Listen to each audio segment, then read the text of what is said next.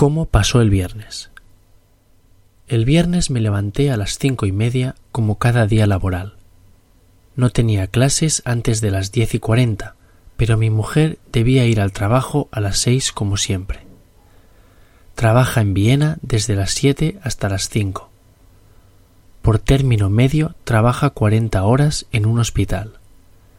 De vez en cuando trabaja seis horas el sábado y el domingo. En cambio, yo doy clases en un colegio profesional solamente veintidós horas por semana, y el resto del tiempo laboral lo paso en casa con varias tareas de corrección y de preparación. Cuando tengo una clase antes de las ocho, voy a la estación en el coche y después voy a la ciudad donde está mi colegio. Este viernes fui en coche a mi colegio.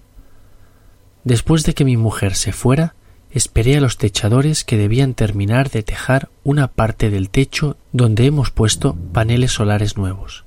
Podían trabajar sin mi presencia y los dejé allá. Volví a casa por la tarde y los techadores ya se habían ido. Estaba cansado. Cociné algo para comer y después pasé el aspirador por el desván donde los techadores habían cubierto el suelo de planchas aislantes. Así hará más calor durante el invierno en los cuartos de abajo.